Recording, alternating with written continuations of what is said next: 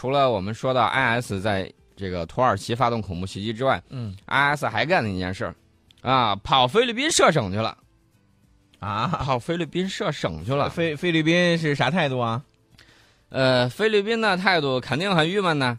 这个现在菲律宾四个极端组织已经联合起来了，准备在棉兰老岛设立这个哈里发国的一个省，就是这个极端组织 IS 的一个省啊，嗯准备效忠这个 IS。嗯这菲律宾，你能不能先把国内的这个恐怖主义的这个事儿弄完？如果你能力不够，我知道之前有一些人一直在美国的怂恿下，呼吁中国去参与参与中东，去打击极端恐怖势力，对吧？嗯如果菲律宾他自己搞不定国内的事情，我个人觉得啊，只代表我个人观点，嗯我们完全有决心，也有能力帮助菲律宾去打击他国内的恐怖主义，因为恐怖主义是人类的公敌啊。没错你自己搞不定，我们可以帮你。嗯也不知道阿金诺三世会不会同意我个人的这个见解。嗯。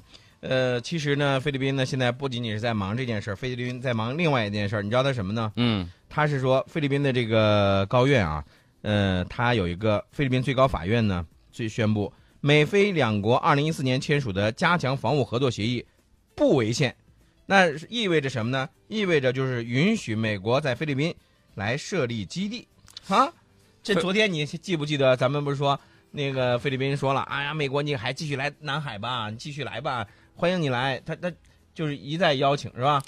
菲律宾国内批评他这个举动是对国家主权的侮辱与背叛嗯啊！这个菲律宾这个自己自己折腾自己的事儿吧。嗯如果你实在折腾折腾不了，你可以让这个美国也帮你打击 IS 呀。嗯到时候联合国这个五大常任理事国离得近的，我看都可以考虑去帮帮你的忙。嗯除此之外呢，这个美国啊，终于如愿所偿，又跑到菲律宾去折腾了。嗯，但是呢，美国我给你提个醒，就是菲律宾呢，呃，大家看到了，之前一年的时候，啊，美国一个月一年给了菲律宾两千万美金，嗯菲律宾的议长很生气，打发叫唤法子呢，就给两千万，就这么一点点，啊，多给一点。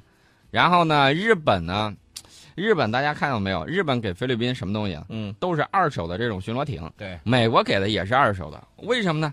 他就知道这个菲律宾如果玩这种高大上的，第一是不会玩，嗯第二呢，他怕他把这个，就怕出猪队友啊，嗯把这些东西白白的都送给别人，嗯自己玩不动。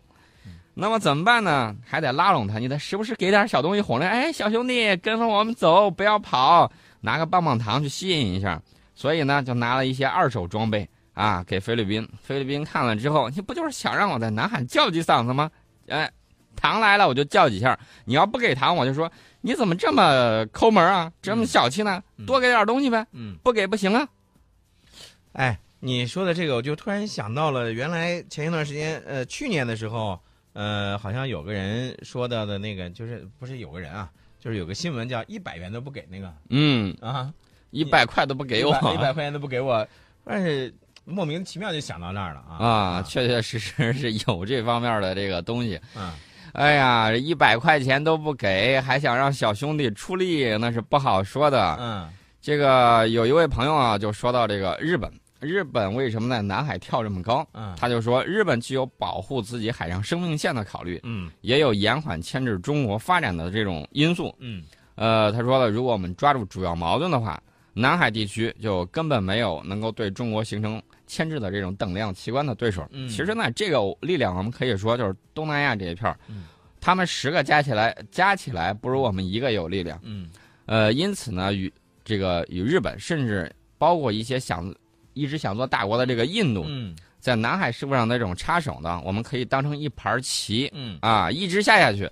长此以往的结果，对于我们来说是不断积蓄力量。嗯。说白了，你是在练易筋经啊，嗯，你把你的内力修炼内好了。功啊，啊，内功修炼好了是什么效果呢？你不用出手，内力就把别人给震飞了。嗯。我们修的这些道教，我们嗯。搞的这些建设，已经一步一步的把这个内力扩充了。嗯。扩充了之后，他现在就在那儿急啊，急得直跺脚，嗯。干着急没用。嗯。随着你这个岛的建设越来越好，随着你的这个航空母舰越造越多，嗯。那么到那个时候，到那个时候啊，就不是说他们来你这儿怎么怎么着的问题，嗯。而是我们在这儿说，你看，这不是自由航行吗？嗯我们来保护这个自由航行，嗯防止有海盗啊，嗯，杀鸡得用牛刀啊。对，所以呢，我觉得我们的这个网友啊，还是非常有智慧的。而且我觉得他提到了另外一个事儿，就是另外一个国家也是值得我们深思的。嗯那是哪儿呢？就是印度，对吧？呃，这位朋友呢，他因为在法国生活了好几年，他发现呢，以法国为主的欧洲的这些老牌国家呀、呃，都在新兴国家完成全面崛起崛起之前呢，嗯尽可能的去兜售自己积攒的帝国存量。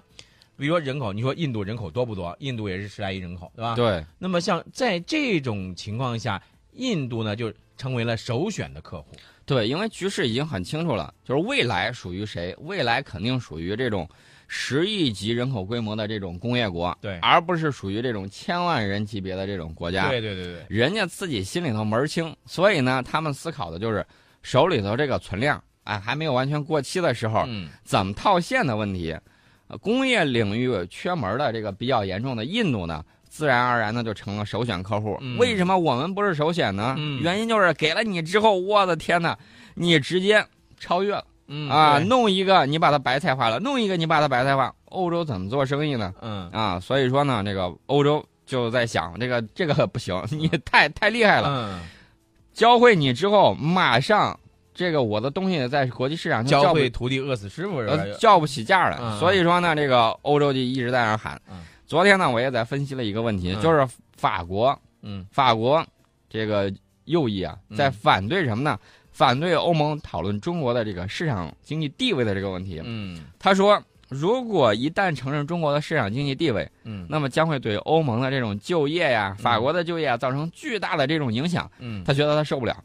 嗯说好的市场经济不就是自由竞争吗？嗯说好的市场经济不就是市场配置资源吗？嗯说好的市场经济不就是比较优势决定论吗？嗯你为什么好好的市场经济人为的不给承认这种地位呢？嗯我觉得这个有些国家太小心眼儿了。嗯所以说呢，这个这个朋友啊，嗯他说到了这个为什么印度啊会买了法国的这个阵风战机？对，这是前两天我们说到的。当时说三十多亿，我们还说，哎呀，这钱可够多的，是吧？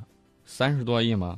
美元吗？我九十亿，啊对，九十多亿，三十多架，应该这个意思啊。九十亿三十六架。三十六架，对对嗯对对对。所以你像这种情况下，但是也有一点啊，就是这个，呃，印度呢，它有一个选择被谁宰的一个权利，就是价格上嘛，对？呃，对，要么被俄罗斯宰，啊要么被法国宰。对，呃，两亿多美金，和我算了算，大概是两亿五吧。嗯两亿五美金，快买了一架 B 二了，比 F 二十二还贵呢。但是你你忘了买的是四代机。你忘了咱们曾经说过的这些战机后续的费用，那可是也是天文数字啊。所以说，大家就看到了，如果你没有相应的这种工业制造能力，嗯那么国外商品的价格就会定到你想都想不到的地步。嗯我给大家举一个例子，嗯以往我们这个进口一个机床，嗯顶上有一个配件啊，嗯其实就是配重用的铁板。嗯这一块烂铁板卖多少钱呢？嗯卖这个几百美金。嗯你说我不想用你的铁板，我自己配一块行不行？不行，嗯那你的整个保修我全都不管了。嗯等到后来我们国家造出这样的机床之后，嗯再说这个配件，哎，配件白送一块铁板吗？不要了。嗯